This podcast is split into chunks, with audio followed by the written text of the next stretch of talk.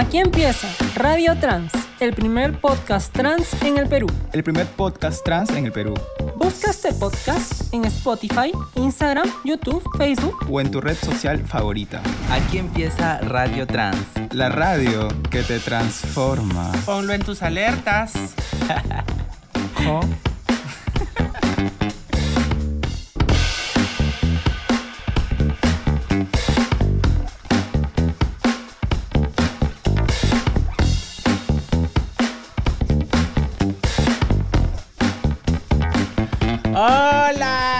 están gente? Bienvenidos a un nuevo episodio de Radio Trans, la radio que te transforma. ¿Cómo están chicas? El día de hoy me encuentro con la guapa Catalina Girá y Francesca Olivares, pero antes de sus saludos quiero contarles que el día de hoy estaremos vía telefónica con el ingeniero economista y analista Rodolfo Bejarano para hablar sobre cuánta plata se deja de recaudar el gobierno peruano debido a movimientos financieros ilegales en el comercio internacional. Además conversaremos con la guapa Angélica Mota para saber sus impresiones sobre la aprobación de la castración química a los violadores en el Perú. Bueno chicas, ¿cómo están? Hola, buenas, buenas. ¿Cómo están todos en sus casas? Muy contenta de estar hoy con ustedes. Y quería empezar diciendo, ya sé que les debe aburrir todas las veces que vengo y les digo lo mismo, pero ya salió mi video de presentación al Miss International Trans Perú. Justo ahorita lo, lo pueden ir a ver. Tienen que ingresar a la, al Instagram del concurso que es Miss International Trans en la cual pueden ver mi video de presentación. Es un video con mucho amor para todas las mujeres trans del Perú. Entonces ya saben, vamos al Miss International Trans para darle like a nuestra candidata Catalina que viene representando al Perú. ¿Cómo estás, Franny? Bien, ¿cómo están todos? Gracias por una vez más estar con nosotras. Eh, ha sido creo que una semana menos movida que la anterior tal vez, eh, pero igual con muchos temas a tratar. Esta semana que viene también eh, va a darse el Día de la Visibilidad Lésbica. Así que vamos a ir tocando todos esos temas y saludar desde ya a cada una de nuestras compas lesbianas que también eh, cada día enfrentan nuevos problemas, ¿no? Justo hoy día venía en el tren y decía, ciertamente las, las compañeras lesbianas son pues seres evolucionados, ¿no? Ellas ya no dependen de, de, de, un hombre para ser felices. ya ser lesbiana. no, no, no. No puedo. Amo demasiado a los hombres. Lo siento tanto. Pero cuéntame también, Franny, hoy, esta semana también estuviste en un, en un Zoom, vi, en un taller. En un taller de Manuela Ramos. Sí, mis compañeros de Manuela Ramos, del movimiento Manuela Ramos, me invitaron hace unas semanas a em, digamos, contar un testimonio, ¿no? Mi, mi, testimonio personal como persona trans, a compartirle, a acercarles esa realidad a promotoras del voluntariado también, que, en el cual yo también formo parte. Y entonces eso me permite también con mucha responsabilidad, no solo hablar de mi camino en transición, ¿no? Porque al final cada historia de las chicas trans, cada una es diferente, pasa por diferentes cosas. Pero eso también me permitió hablar de la situación de la población trans en el Perú. Y no solo mencionar el tema de las mujeres trans, sino también por ahí tocar otros temas, ¿no? Como el tema de los chicos y chicos y no binarios, ¿no? Y entonces eh, habíamos nosotras hablado algunos datos anteriores en un eh, eh, estudio que hizo la Cayetano y fue parte de algunos datos que también mencioné, ¿no? Eso me permitió también informarme mucho más sobre una situación que a pesar de nosotras estamos incluidas, eh, igual hay datos de otras compañeras, otras organizaciones que poco a poco nos irán nutriendo para hacer esta lucha más unida. Eso, amiga. Cata, cuéntame, ¿qué planes para, para, para, qué es lo que se viene del concurso? Bueno, ahora estamos en el tema de como ya terminamos los videos y todo, estamos en el tema de los vestidos de noche. Es un trabajo muy duro, ¿eh? No es tan fácil como, como pareciera. Más que nada porque todo es profesionalizado, ¿no? O sea, yo he visto cómo has grabado tu video, tienes que estar bien puesta, siempre bien maquillada, bien arreglada, es todo un trabajo de producción, ¿no? Claro, es un trabajo de producción y sobre, y sobre todo un trabajo muy duro, ¿no? Muy cansado. Y a veces eh, me he dado cuenta que a veces la gente también, cuando no está ahí, eh, es muy fácil criticar, ¿no? Hasta que ya estás detrás de.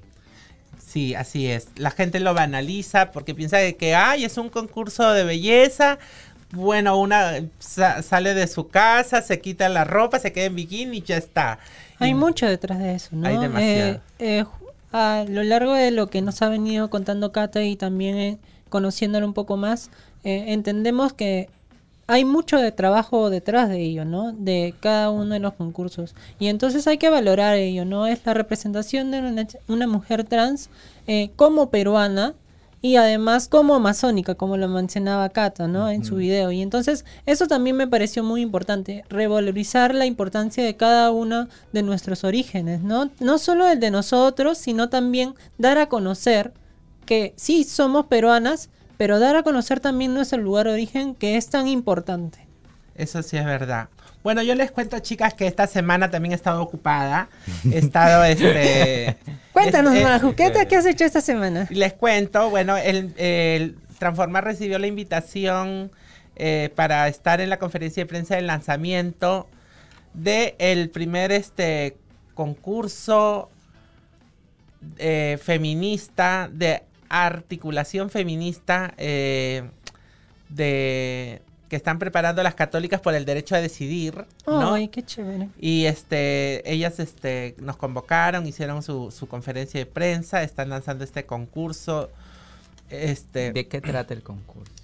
es, son las voces por el derecho a decidir, ¿no? Es, son, son grupos musicales o cantantes también solistas que pueden presentar sus canciones que tengan que ver siempre con todo este tema de la visibilidad, este LGTB, el feminismo, el derecho de la mujer a decidir más que nada sobre su cuerpo, ¿no? Este, y eh, los, es, es, es, este, al respecto de eso, ¿no? Estamos muy agradecidas con las compañeras de Católicas por el derecho a decidir y con la Embajada de Países Bajos aquí en el Perú. También estuve ayer, el día de- eh, o el viernes, perdón. Su madre, la está todas. requerida en todos los lugares, Dios mío. También estuve con las chicas de, de, de Villa María, de mi barrio, con las chicas trans de Villa María. Tú sabes que la mayoría de, de mi grupo, de mis amigas, somos sobrevivientes, porque ya somos mujeres trans mayores de 40 años, ¿no? Superamos el promedio de vida.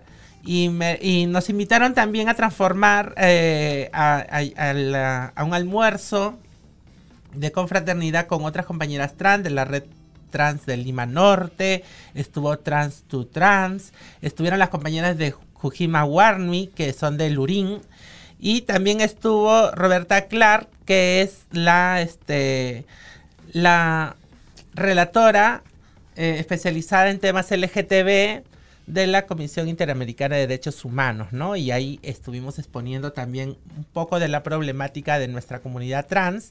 Ella nos escuchó atentamente y, este también se comprometió pues a trabajar en favor de, de- de nuestros derechos también en el Perú, ¿no? Y eso es algo muy bonito, muy, muy importante. Y así, chicas, entonces esta semana he estado de representante, representando a nuestra, a nuestra asociación Transformar, muy contenta porque cada, cada paso que doy es un aprendizaje y estoy muy contenta de, de formar parte de toda esta experiencia, de verdad, chicas. Es muy gratificante que cada una eh, de nosotras y a lo largo de eh, todas las chicas trans, ¿no? A partir de sus capacidades, de sus caminos también, eh, tengamos la oportunidad de representar de alguna forma, no solo a nosotras, sino, o sea, no solo a nosotras mismas, sino a toda la comunidad, ¿no? De Toda alguna, una comunidad. de alguna forma lo tratamos de hacer de la mejor manera, siempre con mucha honestidad, con mucho respeto, con mucho amor desde nuestra propia experiencia, ¿no? Definitivamente. Claro, Bueno. y sobre todo, disculpa, sobre todo ser eh, visibles, ¿no? Sin importar nada, siempre estar visibles en todos los lugares que podamos estar. Creo que es la única forma de que vamos a empezar a cambiar la sociedad. Y recordar que no hay solamente una forma de ser trans. hay diferentes maneras, diferentes historias, cada una tiene el derecho de transicionar en el momento en que lo decida y cada una tiene el derecho de decidir sobre su cuerpo y sobre su vida y nadie tiene por qué juzgarte. Claro, y todas las formas de ser trans son válidas. Son ¿no? válidas. Que nadie se diga que no, que no eres, o que eres menos trans por no tener algo o porque te falta. Jamás. Eso ya no se usa. Así es, queridas. Bueno, en eso estamos todas de acuerdo. Todas las formas de ser trans son válidas. Pero bueno, el día de hoy tenemos mucho más de qué hablar. Luego venimos con Rodolfo Bejarano y también va a estar Angélica Mota para hablar sobre la castración química, chicas, el nuevo despropósito del presidente Castillo. Yo me voy a atacar de nervios aquí. Pero bueno, volvemos después de la pausa.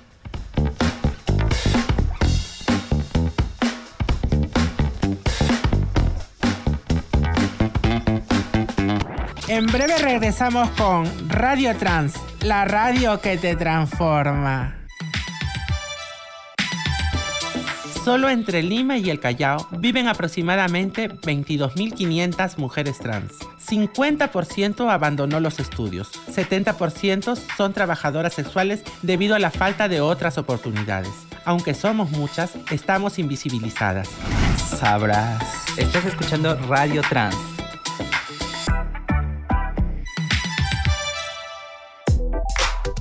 Transformar. Somos transfeministas luchando por derechos e igualdad. ¿Quieres conocernos? Búscanos en redes sociales como Transformar Perú. Como Transformar Perú.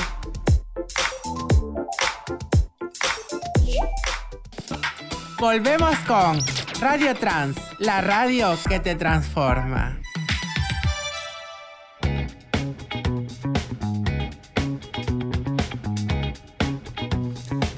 Bueno, volvemos con nuestro segundo bloque de Radio Trans. ¡Bravo! ¡Eso! Y esta vez estamos en línea con Rodolfo Bejarano, ingeniero economista, analista, que ha elaborado el estudio Flujos financieros ilícitos en el Perú y su impacto en la garantía de los derechos humanos. Bienvenido, Rodolfo, ¿cómo estás? Un gusto. Hola, ¿qué tal? Eh, ¿Cómo están? Buenas tardes. Eh, un gusto también estar acá. Gracias por la invitación. Hola Rodolfo, te saluda Maju. Hola, Majo, ¿qué tal? Hola. Mira, ¿sabes qué? Quería que nos expliques así en, en términos que lo podamos entender, ¿no? ¿Qué significa Ujú. que se pierdan 10 millones de dólares al año debido a la, a la evasión de impuestos? 10 mil millones de dólares al año, perdón, me estoy equivocando. 10 mil millones de dólares al año debido a la evasión y elusión de impuestos por empresas que sacan su dinero del país y no lo tributan. ¿Qué significa? Explícamelo por favor en términos que lo podamos entender todas las personas de a pie. Sí, claro. Eh, bueno, mira, hay una preocupación siempre de, parte nuestra, de Latindad, en- por determinar y analizar las causas y, también las consecuencias de lo que significa eh, el, incumplimiento, digamos, tributario de los de las personas y las empresas, lo que llamamos evasión y ilusión tributaria. Eh, hay una evasión que es nacional, digamos, que se da dentro del, territorio, eh, que la SUNAT de algún momento la calculó por evasión de las empresas eh, al no pagar el IGB, por ejemplo, o al no pagar impuesto a la renta. Pero también hay otra evasión que se da eh, transfronterizamente. ¿no? Y nosotros lo que hicimos con este estudio es calcular más o menos cuánto, es una estimación, por supuesto, cuánto es lo que eh, se, se pierde en dinero de la evasión o, y elusión en términos eh, de lo que le llamamos flujos financieros ilícitos. Esto significa, eh, bueno, son, es son dineros que, montos de dinero que se van del país, que cruzan las fronteras y que a través de diversos mecanismos o canales eh, se transfieren hacia fuera del país sobre- y, y sobre todo hacia paraísos fiscales, ¿no? lo que llamamos paraísos fiscales o guaridas fiscales, eh, por diversas formas. Eh, pero la principal, digamos, es la que tiene que ver con las actividades comerciales y básicamente de empresas. O sea, estamos hablando solamente de una parte del total de plata que se da, porque también hay otra parte que tiene que ver con la corrupción, o sea, el pago de sobornos, por ejemplo, eh, o actividades ilícitas como trata de personas, tráfico, eh, etc. Entonces, eh, los 10 mil millones de dólares es un cálculo que se ha hecho para el año 2019, que eran los últimos datos que teníamos, sobre el comercio eh, del Perú con el resto del mundo. Entonces, a través de la manipulación de los precios en este comercio, que se da tanto exportaciones como importaciones, hay una hay una, eh, una brecha, digamos, ¿no? Hay un faltante, si, podemos llamarlo así.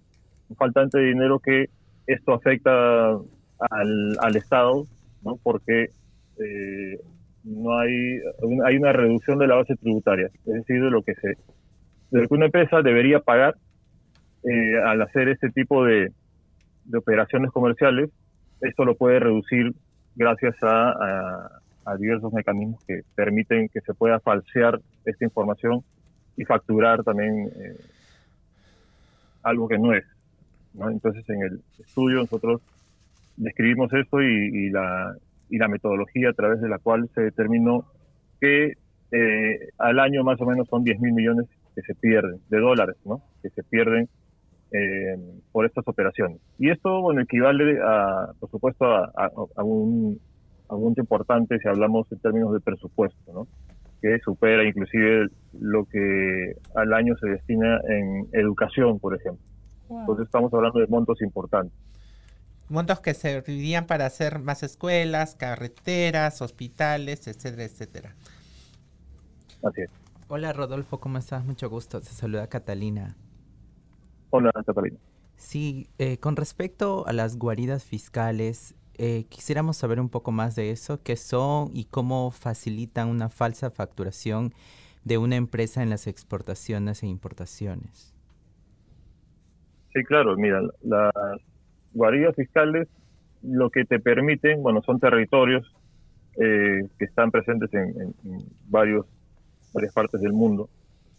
Lo que te permite son dos cosas. Primero que si te instalas ahí o si llevas tus activos, tu dinero, eh, te van a permitir reducir el pago de impuestos o no pagar impuestos. Pero creo que lo más importante que llama, que es más atractivo para, para las personas o empresas que quieren eh, trafear, digamos, de alguna forma, es el ocultamiento de la información, lo que llamamos el secretismo financiero y corporativo también, ¿no?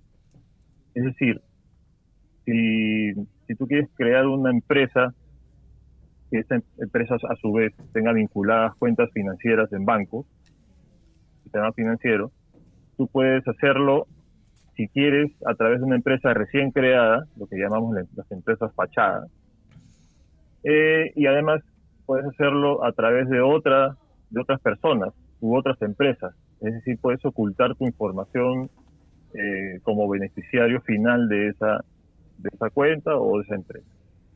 Entonces, cuando tú estás eh, eh, obligado a dar información, no va, no va a llegar a ti, o mejor dicho, tu información no va a llegar a la SUNAT, por ejemplo, sino va a ser a través de otras otras personas, otros vehículos, otras em, o unas empresas. Digamos eh, que por testaferros. Claro, básicamente es, es, esa figura, la de testaferro, la que te permite, por ejemplo, eh, que tú no estés vinculado con ciertas eh, ciertas operaciones, ¿no? Eso mucho se ve en, la, en el tema de la corrupción, por ejemplo, eh, pero también estas empresas pueden crear subsidiarias en estos paraísos fiscales, son parte, digamos, del mismo grupo corporativo y comerciar entre sí.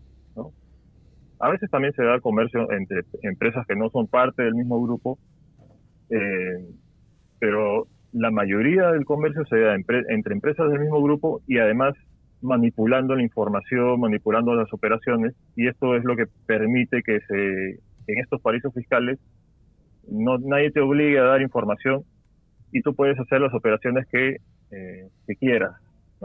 Eh, entonces la SUNAT, para la SUNAT es muy difícil poder detectar este tipo de cosas claro. porque simplemente del otro lado no se da esa información. Es difícil ¿no? hallar, pues, ¿no?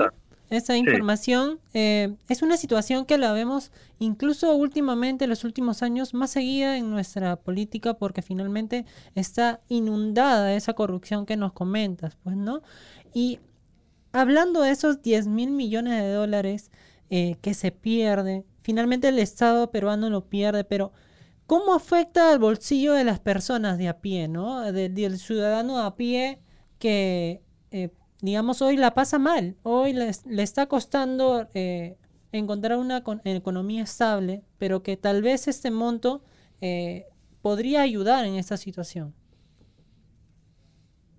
Sí, claro, sobre todo en, momentos de crisis como los de ahora, eh, que venimos arrastrando por la pandemia y ahora con la guerra que está dando en Ucrania, vemos qué frágil, cuán frágil es nuestra economía. Porque claro, el, Perú ha sido por varios años un ejemplo de economía, de, país en términos de, crecimiento económico y ciertas otras cifras, eh, baja inflación, básicamente macroeconómicas, que, eh, pero que ocultaban ¿no? por, dentro, digamos, qué es lo que realmente eh, sostiene la economía. Entonces nos damos cuenta que ante una crisis, Mm, inmediatamente hemos sido golpeados, tanto a nivel de, macroeconómico como también a nivel de las personas. Muchas personas han caído en pobreza, el Estado eh, dejó de recaudar mucho, eh, por, también por, por la misma caída de la actividad económica.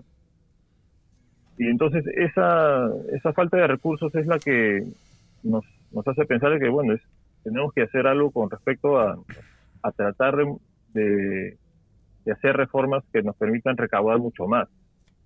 Eh, una pérdida de, tal magnitud como la que estamos hablando en flujos financieros ilícitos y estamos hablando de antes inclusive de, la pandemia, eh, ya nos dice de que eh, además de que se recauda muy poco, tenemos una presión fiscal bastante baja en comparación con otros países similares, además tenemos toda esta pérdida de recursos y todo esto por supuesto que impacta en la disposición de dinero que, que puede tener el Estado y que pueda ser, ser asignado a sectores importantes en el presupuesto, como salud, educación, eh, protección social, eh, vivienda, todo eso eh, tiene que ver directamente con, la con las poblaciones, sobre todo las que más necesidades tienen, porque finalmente el Estado tiene que proveer a estas poblaciones eh, de sectores, sobre todo más pobres, proveer de servicios básicos. Y entonces esto es impactado directamente al no permitir que el Estado cuente con los, eh, con los recursos necesarios para eh, realizar los derechos humanos de estas poblaciones. Por eso es que hablamos de que esto impacta directamente en los derechos de, de las personas. Cuéntame, Rodolfo, ¿qué medidas está tomando el Perú para enfrentar este movimiento ilícito de dinero? ¿Qué se está haciendo desde el Estado?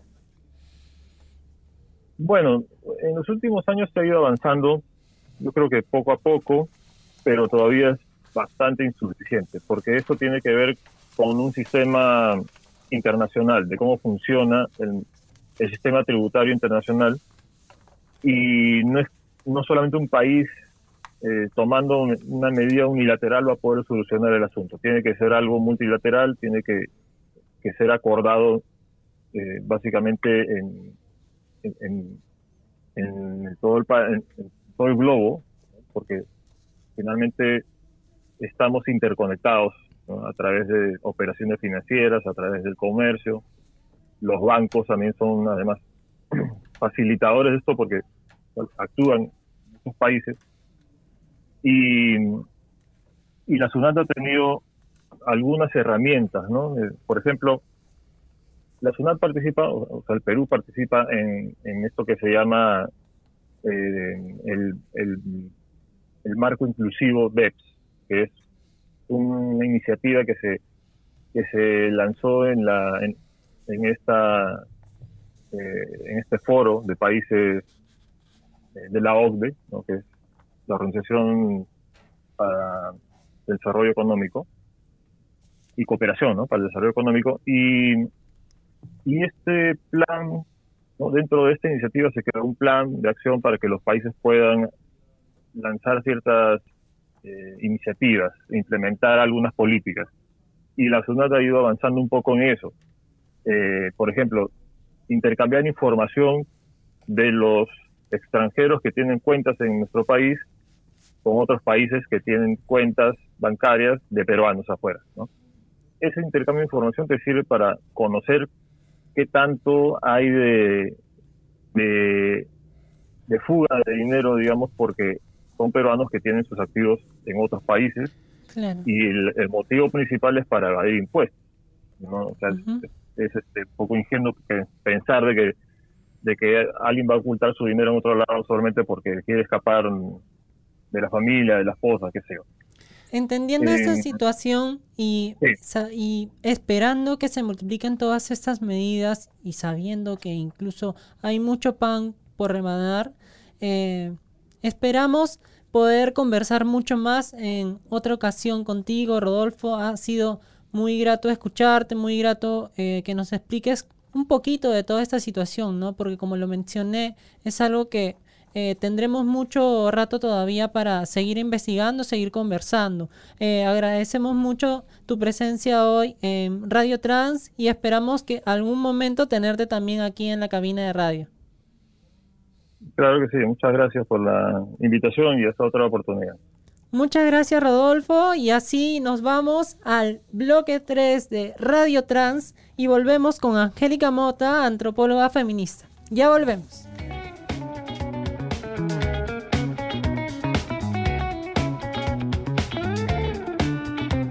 En breve regresamos con Radio Trans, la radio que te transforma. Solo entre Lima y el Callao viven aproximadamente 22.500 mujeres trans. 50% abandonó los estudios. 70% son trabajadoras sexuales debido a la falta de otras oportunidades. Aunque somos muchas, estamos invisibilizadas. Sabrás.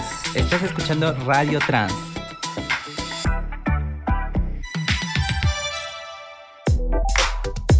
Transformar. Somos transfeministas luchando por derechos e igualdad. ¿Quieres conocernos? Búscanos en redes sociales como Transformar Perú. Como Transformar Perú.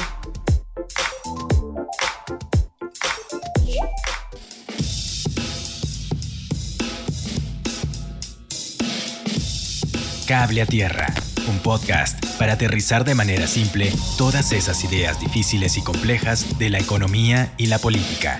Búscanos en plataformas digitales como Cable a Tierra. Cable a Tierra, un podcast de nuestraamérica.tv. ¡Aborto sí! ¡Aborto no! ¡Eso lo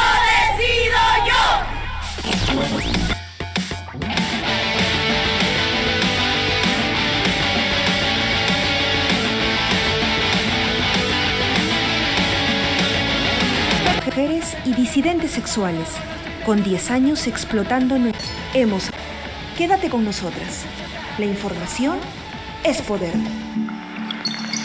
Las Públicas, un podcast de la colectiva por la libre información para las mujeres. Búscanos como Las Públicas en Spotify, iTunes, Google Podcast, Apple Podcast y Podomatic.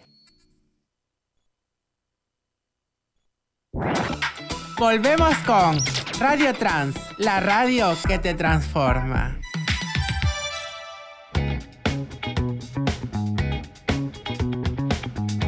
Y bueno, ya estamos de vuelta con Radio Trans y estamos aquí con el tema de la castración química.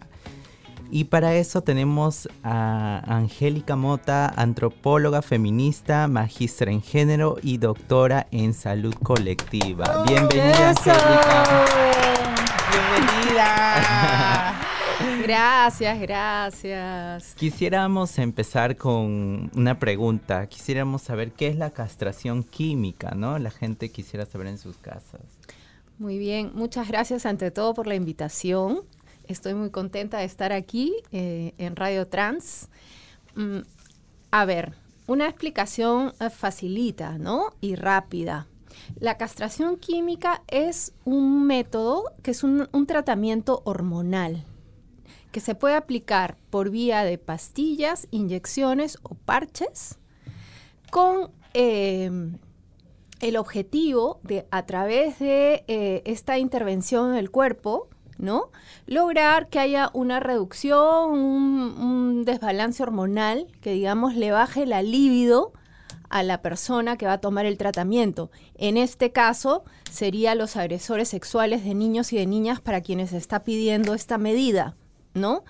Eh, y la idea detrás de esto es que bajándoles la libido, ¿no? El deseo sexual, eh, van a dejar de violar. Y esto se está proponiendo como respuesta al complejo, urgente y serio problema de la violencia sexual contra mujeres e infancias eh, en el Perú, ¿no? En verdad, lamentable.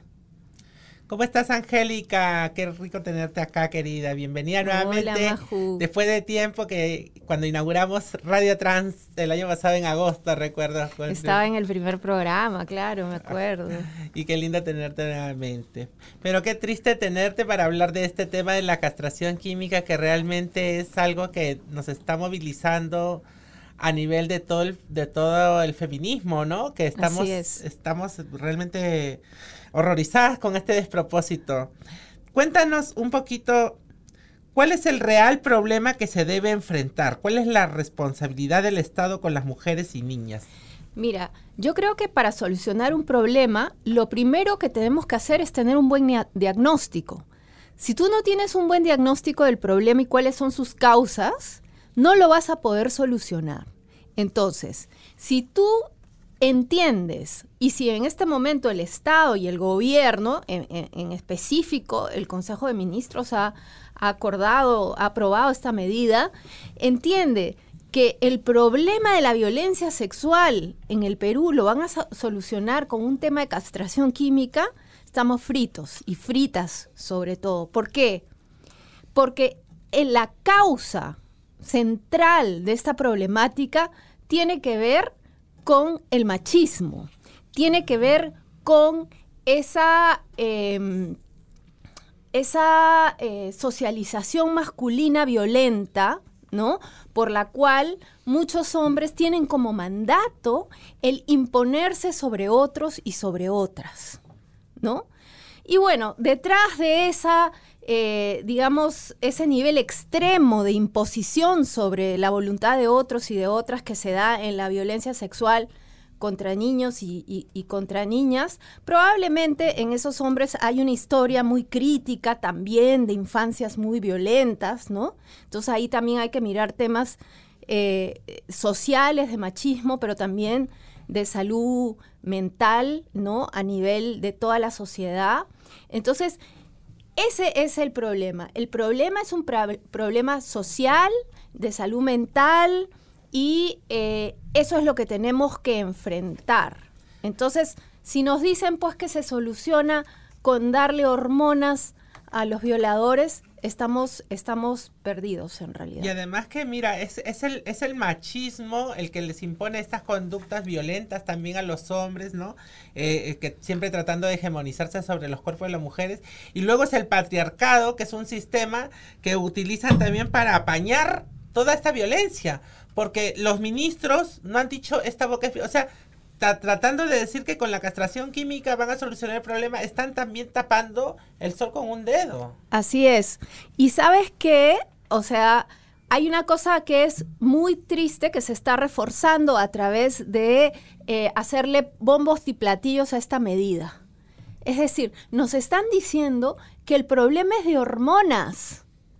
¿no? No se está reconociendo que es un problema social, político, de, de salud mental, como decía, ¿no? educativo también. Educativo. Total mala información y de lavarse las manos, pues también, ¿no? O sea, de, de decir, no, ¿sabes qué? Esto hay que proponerlo, este, parece ser una buena medida y hay que lanzarla. Y la verdad, hay que desenmascarar también esa medida, ¿no? También desenmascarar por qué no la castración química es conveniente en estos casos, ¿no? Porque ya hablamos, sí, de, este, de esta situación que va más allá de una acción eh, va más allá de proponer algo en específico como es la castración química, que tiene que ver con una completa eh, cambiar todo lo que está enquistado en la sociedad. Pero por cómo desbaratar esa idea de castración química. Ya, mira, creo que es bien importante cuando uno hace política pública saber eh, que esta política pública realmente va a solucionar el problema y para eso se busca la evidencia científica. Entonces hay que ver los países en los que se ha aplicado, porque hay algunos países donde se ha aplicado esta medida de la Corea castración, Corea del Sur, Ah, este, Indonesia, em, en Estados Unidos, en algunos estados también, y varios otros. Pero ¿qué es lo que nos dice la evidencia? Y yo me he dado el trabajo de buscar alguna información, por ejemplo, para el caso de Corea del Sur y de Indonesia, lo que he encontrado es que la prevalencia de violencia sexual en estas sociedades, luego de implementadas estas medidas, no ha descendido. Por el contrario, ha aumentado la violencia sexual. Entonces, ¿eso qué quiere decir? Que no está sirviendo como una medida para sol- solucionar el problema. Entonces, creo que eso es importantísimo. Nosotros no podemos estar en una sociedad donde las decisiones en torno a problemas tan graves como este se tomen simplemente porque puede, eh, digamos, escucharse y para un sector de la población ser aplaudido, porque claro, hay una preocupación, hay una indignación justificadas por el caso de la niña de tres años en Chiclayo que ha sido secuestrada, violada sistemáticamente. Entonces, obviamente hay indignación, pero esa indignación no la vas a aplacar con medidas pena de muerte, este, eh, castración química. Es populismo efectista. Populismo efectista totalmente, como lo dices, Maju. Y además, o sea, pensemos, ¿no? Ya, matas a- al violador, castras al violador, pero la sociedad que produce violadores sigue operando y van a volver a aparecer más. Entonces, no, en realidad no estamos atacando la raíz del problema. La raíz del problema debe atacarse con políticas adecuadas. Enfoque de género en la educación, educación sexual integral, que la justicia sea, eh, digamos, que se dé de una manera adecuada, que no haya impunidad para los agresores, que haya reparación para las víctimas, que hayan campañas fuertísimas de prevención, que se use todos los canales masivos, medios masivos del Estado y privados financiando con, con plata del Estado para que hayan campañas comunicacionales grandes, fuertes, sostenidas, este, en contra del machismo, en contra de la violencia sexual. Hay tantos caminos donde se puede hacer política pública e invertir los recursos del Estado de una buena manera. La castración química es carísima. O sea, la persona para que esta baja de la libido se mantenga tiene que estar en tratamiento permanente. Apenas deja de tomar eh, los medicamentos, el efecto desaparece. Tenemos dinero para tratar a, A delincuentes. a estos delincuentes por el resto de sus vidas. Imagínate. O sea, es alguien imposible. Víctor Zamora en Twitter el otro día hizo un cálculo de más o menos cuánto costaría darle castración química a todos los presos por violación. Que son Mu- Perdón, sí. mucho más del presupuesto que usamos para atender los casos de cáncer en el Perú. Terrible. Y además hay que complementar eso que eh, finalmente eh, esa medida no podría darse o como lo proponen hoy en día a, a los creo que 13 mil violadores que están hoy en la cárcel, sino que recién em- eh, empezaría a darse después de que terminen su condena. Porque eh, esto, esta es una medida que recién aplicaría para quienes hoy en día recién estarían Claro, no es entrando a, es- retroactiva. a esa, a esa condena, ¿verdad? Exacto, porque las leyes no son retroactivas. Pero ahí también hay una contradicción, porque se supone que eh, violar a un niño o una niña es un agravante enorme y debería haber cadena perpetua. Si Entonces, si va a estar en cadena perpetua, ¿a qué viene la, la- la castración química? ¿Ya para qué? O sea, y además sí. tampoco tampoco es que los, los hombres necesitan su pene para violar. También hay otro punto. O sea, hay, hay maneras de que el hombre pueda violar también a, a- a- a una mujer o a una niña de diferente forma. No es- puede estar castrado químicamente, pero eso no ha cambiado para nada su, su cerebro y toda la Así educación es. machista que ha recibido. Así es, porque si entendemos que la motivación de las violaciones no es tanto la satisfacción sexual, que puede haber, ¿no? Ciertamente, pero ese no es el principal objetivo. El objetivo principal es el sometimiento. Eh, décadas de estudio sobre violencia sexual revelan que esto es así. El principal motivo de un violador es ejercer poder y someter a la persona a la que, a la que viola. Entonces, en ese sometimiento puede encontrar placer sexual, evidentemente, pero lo que lo impulsa es el sometimiento. Y so- para someter a una persona no necesitas el pene activo, solamente necesitas eh, tu voluntad y Ejercer la fuerza. y ejercer la fuerza. Y eso lo puedes hacer con objetos, lo puedes hacer a través de un abuso sexual que no sea penetrativo, Sí, etcétera. sí, ¿no? Exactamente. Pero necesitamos pues políticas interseccionales que involucren al Ministerio de la Mujer, al Ministerio de Justicia, al Ministerio de Salud, Ministerio del Interior. Así es, y masculinidades, trabajar con las masculinidades, políticas públicas que trabajen el machismo y que puedan desmontar el machismo y esa, eh, eh, digamos, esa voluntad de sometimiento, ¿no? De las prácticas masculinas. Necesitamos hombres también comprometidos con desmontar el machismo de la sociedad. No solo el Estado tiene, tiene que hacer aquí, no solo el Estado toda la sociedad tiene que estar involucrada en el cambio. Todos, todas y todos podemos hacer algo para desmontar el machismo. El machismo está en la base de esto. Y eso nos involucra a todos, porque todos am- alimentamos el machismo de alguna manera en nuestras vidas. Pues sepamos que al alimentar el machismo estamos aumentando las probabilidades que pasen casos como los de la de niña de Chiclayo. Entonces yo les diría a los hombres que están comprometidos y también a los que no mucho, en realidad que se lo piensen bien, porque sus privilegios masculinos traen como consecuencia violaciones como las de la niña de Chiclayo. Así es, amiga, así es. Bueno, querida Angélica, ha sido un gusto tenerte para poder conversar sobre este tema. Realmente eres una especialista y por eso me encanta poder conversar siempre contigo sobre esto y sobre diferentes temas, ¿no?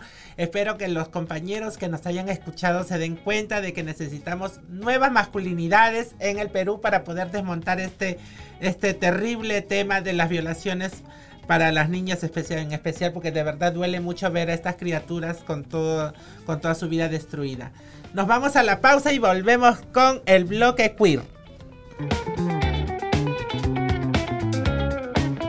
En breve regresamos con Radio Trans, la radio que te transforma.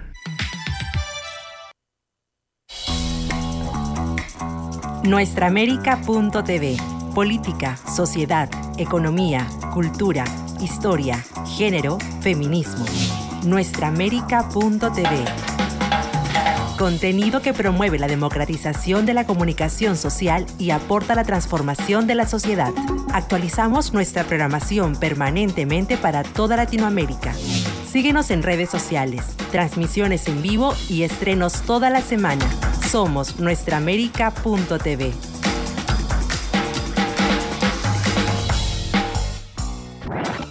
Volvemos con Radio Trans, la radio que te transforma.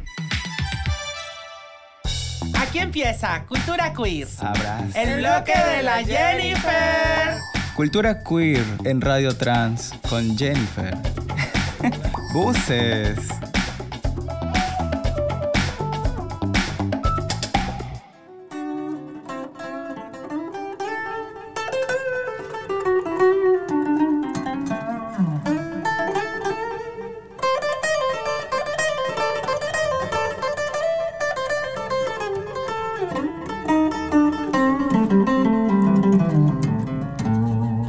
Hola, hola. Los aplausos. Obvio, tengo una voz sensual. Chicas, ¿cómo están? Bienvenidas al bloque queer. Una semana más, otra vez, con esta pesada. Ay, no había más. ¿Hay que? Cultura Chicas, queer hoy día hemos tenido un nuevo intro así sensualón, con guitarrita en su punto, porque tenemos una invitada y especial nuevamente en el programa. Y bueno, tenemos a esta invitada de larga trayectoria, Buses. Buses. Buses. Ay, no. Bueno, sin La más preámbulo, quiero presentarles a esta gran músico y, arti y guitarrista profesional con ustedes, Almendra Pamela. Bienvenida, Almendra. ¿Cómo estás? Gracias, Jaser. Hola, chicas, ¿cómo están? Eh, Bienvenida a. Radio Trans. Sí, yo estoy encantada de estar acá. Es la primera vez que estoy aquí. Estoy muy feliz de estar eh, compartiendo, em, bueno, eh, muchas ideas, muchos eh, planes, planeamientos, sobre todo harta música. Muchas gracias a ti por aceptarnos la invitación, Almendra, dentro de tu agenda muy apretadísima que tienes. Porque Solo Almendra... la agenda está atleta. Buses. Ay, buses, perdón. chica. Te diré, te diré que acá, ay, no sé quién tendrá buses. Algo apretado. ¿Cómo? ¿Cómo? Todo Bueno, apretado hoy día tenemos. no estoy tan apretadita, no me he puesto la faja, amiga. Creo que la única apretadita acá soy yo. Sí. Almendra, ¿cómo estás? Cuéntanos. Almendra, ¿cómo nace esta... ¿Cómo nace este amor por la música, esta pasión por la música, sobre todo eh, por la guitarra? Cuéntanos un poquito sobre tu vida, Em, tus inicios. Eh, Yo empecé muy, muy chiquita, muy chiquita, ¿no? En verdad, desde que tengo uso de razón, yo creo que primero me enteré que soy, que hago música y que me gusta hacer música. Y después me enteré de, de todo lo demás, de quién, quién soy, hacia, qué- hacia qué lugar ir, ¿no? Obviamente eh, involucrando también el tema eh, de identidad, ¿no? O sea, Claro. primero me di cuenta que me gusta la música, que quiero dedicarme a eso y después me di cuenta que soy trans. Primero, o sea, primero te dedicaste a la música Sí, y, sí, y luego y ha sido como Sí, que sí. eh, siguiendo tu transición. Muñeca, digamos, discúlpame, sí. soy muy curiosa. Buses. Ay, siempre. Más o menos. ¿cuándo fue que eh, te diste cuenta de que eras una chica que quería tocar guitarra eléctrica? Bueno, yo, eh, en primer lugar, yo creo que eh, mi primer contacto con el instrumento ha sido a los seis años. yo, era un chiquito, ¿no? un niñito, o sea, tranqui, ¿no? Eh, y luego con, estudiando con, con mi papá, con maestros, estuve pues ya en el conservatorio a los 11 años. Ingresé muy, muy temprana. Wow, a muy los chiquita. 11. Sí, muy Ya has chiquita. estado en el, con- en, en el Conservatorio. conservatorio, Yo ¿no? terminé la carrera Wow. completa en el conservatorio en guitarra clásica, entonces ¿Podrán? eh, cuando yo iba a estudiar al conservatorio, yo me vestía pues con pantalón y con una camisita. ¿Y porque estabas en el colegio? Eh, claro, estaba en el colegio en la mañana y en el conservatorio en la tarde. Según yo, era un, así como James. o sea, ay, o sea, me refiero a un, un varoncito, ¿no? Es que Ginsert todavía no lo descubre. El tema es que cuando- tipo, tipo No lo dice, ¿no? Creo que me voy a calatear un O sea, poquito para eh, que iba a estudiar y, obviamente eh, a los finales de, eh, bueno, de los ciclos tocábamos, o sea, no, no, no- no era la, la única persona que tocaba, tocaba pues un violinista, un guitarrista, eh, pianista y hacíamos las presentaciones de fin de ciclo. Yo iba con mi camisita, mi pantaloncito y toda la gente decía, qué bonito toca esa chica. Y yo, ah, claro, entonces, puta, entonces, Voces, perdón, perdón por la, la Chica, chica, tú eres la Para única. la próxima. Date cuenta. Chica, tú para eres la la única que no se daba cuenta. No, es que yo decía, para la próxima no me pongo pantalón y camisita, mejor me pongo una faldita. Y, yo, Se usa. y, yo- y ahí, ya pues, ah, qué bonito toca ese chico. Total, puta.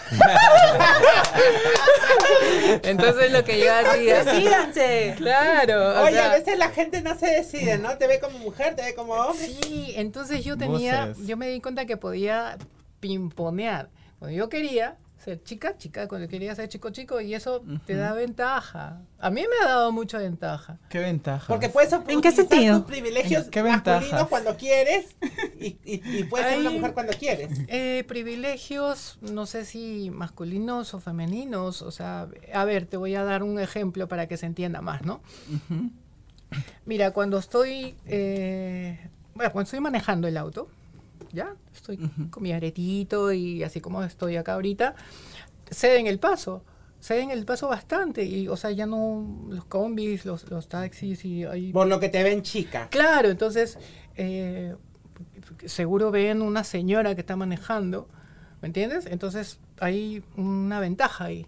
Entonces la otra ventaja que yo tenía es, por ejemplo, ya hay que conseguir un repuesto para el auto. Entonces yo no me voy a ir a San Jacinto, ponte a Parinacochas, ¿me entiendes? Así Claro. a Lady, ¿no?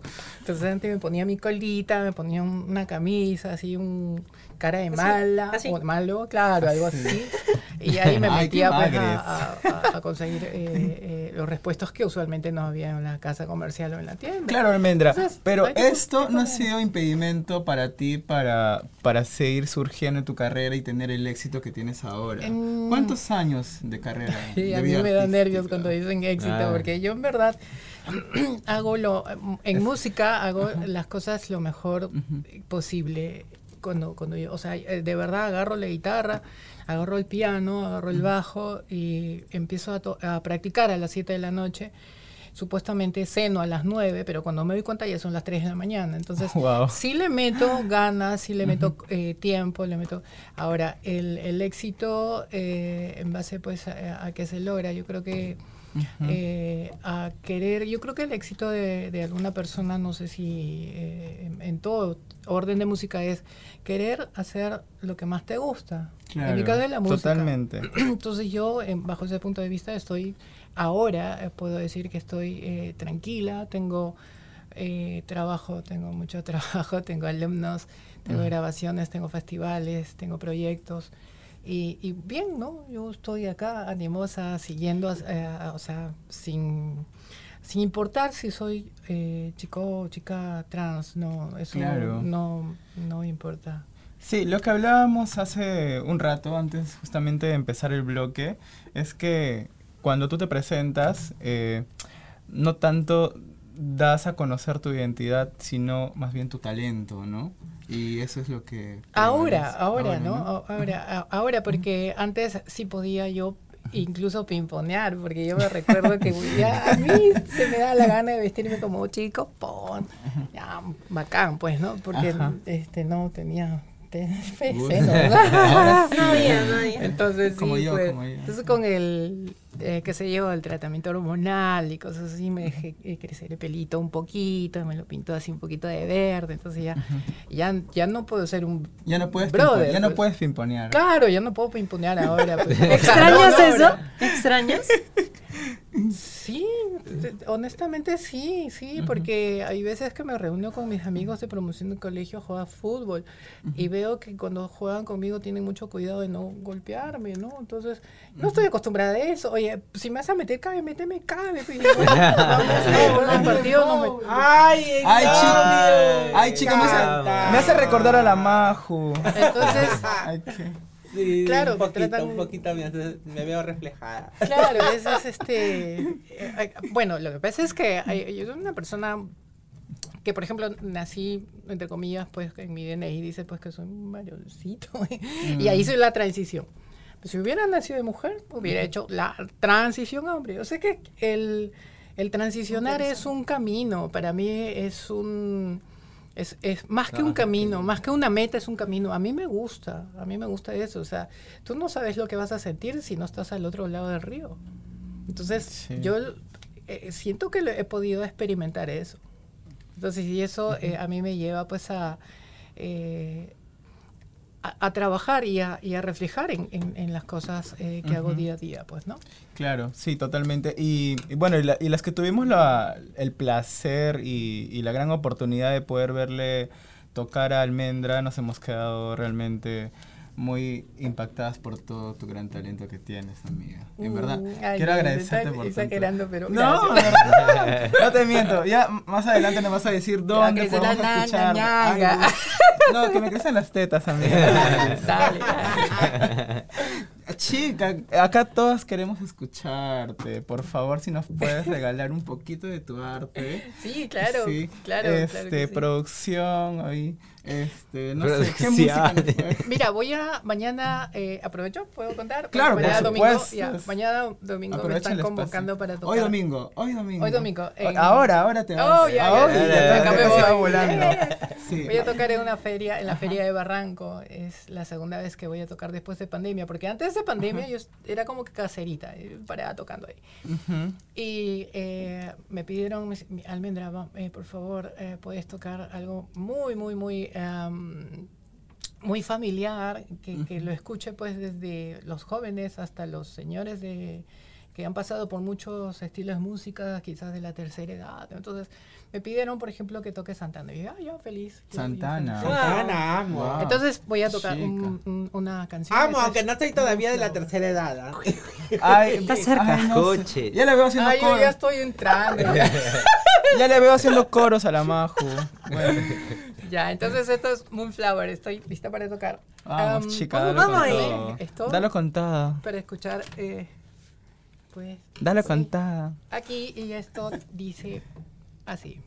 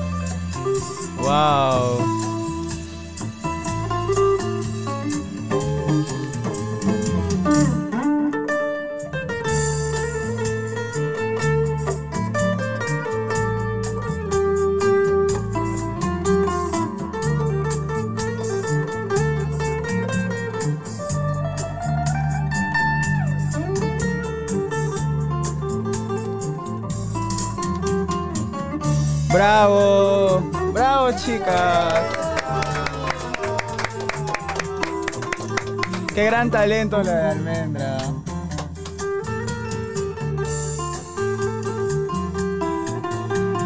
No quiero cortarla. ¡Ahí! ¡Bravo! Wow, ¿ves? Ya les dije, un gran talento la de Almendra. Majo, ¿qué, qué, qué recuerdo se te vino, chica? ¿Sabes qué? Yo me acordaba. No, bueno, Santana es muy antiguo para mí, de todas maneras, ¿no? Cochis. ¿Sí? Pero además, no, pero Santana tiene música muy contemporánea Claro. también. Toca hasta ahora, a mí sí- siempre me ha encantado. Pero sí, o sea, sí me acordaba un poco cuando estaba en el colegio y me iba y me tiraba la pera, pues. Buses. Ay, ay, ay. Bus, ay, amiga. Bueno, no quiero ser un mal ejemplo para nadie. No, no sé. No, para, para nada, chica, Para para, nada. nada. Yo quiero hacerte una pregunta porque muchas chicas tal vez trans nos estén viendo muy chiquititas y que también quieren ser música, pues, ¿no? ¿Qué les dirías tú? Eh, ¿cómo el- ¿Qué mensaje desde una perspectiva de una música eh, que es profesional y cómo le, le darías algún consejo? Ah, qué bonita pregunta. Eh, yo creo que eh, no solamente para hacer música, sino para hacer cualquier cosa que te nace desde el fondo de tu corazón, simplemente no tengas miedo.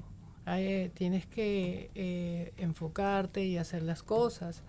O sea, hay personas que, sin importar si, si es de alguna identidad en específica, por darte un ejemplo, quieren tener tal guitarra, tal amplificador, llegar a, a tocar tal canción para grabar un video. ¿Por qué? Esto no es una competencia. La Mm. música no es una competencia. La música es el, eh, el interpretar, el poder comunicar eh, los sentimientos eh, genuinos, ¿no? Entonces, ahora, por ejemplo, eh, sí, el sector musical está muy golpeado por la pandemia pero hay músicos que estamos aún trabajando, hay músicos que tenemos eh, planes, entonces es porque hay que seguir en, lo nuestro y, o sea, el consejo es que, que lo hagan, que lo hagan y que, que puedan este, eh, tener la seguridad de que todo es posible ahora. Yo tengo, por ejemplo, una alumnita y un alumnito de, de 15 y 16 años y siempre les digo eh, lo mismo, o sea, ustedes tienen la juventud, tienen el apoyo, tienen un techo, tienen el mundo en sus manos, ustedes pueden hacer lo que se les dé la gana, acá, en otro país, en donde sea, simplemente háganlo, sin, sin miedo, sin temor. Así es. Eh, Almendra, y para poder seguir conociéndote, para poder seguir escuchando esta hermosa canción que nos acabas de tocar, ¿por dónde te podemos seguir? ¿Cuáles son tus redes sociales? Ah, mm, mm, ya, bueno, mis redes sociales, en Facebook estoy como Almendra Pamela, que es mi. Facebook eh, personal, Almendra Pamela Guitarrista, que es eh, el fanpage. Ujú. Instagram, igual como Almendra Pamela, todo Almendra Pamela. Almendra Pamela. Almendra Búsquenla como Pamela Almendra. Pamela. Sí, Almendra Pamela. Almendra, ¿y qué se viene ahora con Almendra? O sea, ¿qué presentaciones, qué planes? Eh, cuéntanos, ¿dónde podemos ir a verte en los próximos días? Bueno, ahora mientras que van viendo el capítulo de Radio Trans, pueden ir yendo, volando ahora mismo a la Feria de Barranco. Ya saben que Almendra va a estar, ya casi va volando ella. Bueno, próximamente, eh, no sé si tan próximo, pero empezaron los ensayos para una- un proyecto artístico en el IMNA, va a ser en junio, Wow. cuatro fechas. Estoy con dos grandes artistas, M. Eizaguirre y Angelina. ¿Qué? De todas, ¿ah? De todas. Eh, ¡Qué Es éxito! una obra que ya se lanzó como prototipo o piloto en, en diciembre del año pasado y ahora eh, ya va en serio. Y de ahí vamos a ir a otros eh, locales, auditorios y hacer una gira, ¿no? De hecho. ¡Qué genial! Otros proyectos, estoy ah, empezando también ensayos con un guitarrista flamenco, Antonio Rosas. Él antes de pandemia estuvo haciendo gira en Dubai. yo estaba acá en Ella. Entonces, eh, Carísimo. sabrás. Ahora vamos a, a- a retomar el, el proyecto y de hecho vamos a tener eh, presentaciones antes de, de girar. De hecho vamos a, a hacer las presentaciones acá. ¿no? Wow, bueno, se vienen muchas cosas con Almendra, ya saben. Síganle sus redes sociales para estar al, tanto de todas las presentaciones que se vienen. Lamentablemente, chicas, como ya saben, el tiempo pasa volando y nos tenemos que despedir. Nuevamente, muchas gracias Almendra por estar acá presente con nosotros. Oh, gracias por la invitación. Ha sido muy bonito escucharte, verte, verte tocar, sobre todo. Mira, estoy así sudadita, un poquito nerviosa por tanto talento. Sí, Pero nada, chicas, nos despedimos. Nos vemos el próximo domingo y con más novedades, con más nuevos artistas. Así que eso será hasta la próxima. Gracias. Gracias, chao. Aquí termina Radio Trans. No olvides escuchar nuestros siguientes episodios. Ponlo en tus alertas. Radio Trans, podcast producido por Nuestra América TV, un esfuerzo colectivo de transformar y latindad en el marco de la iniciativa Desde el Sur por la Justicia Económica.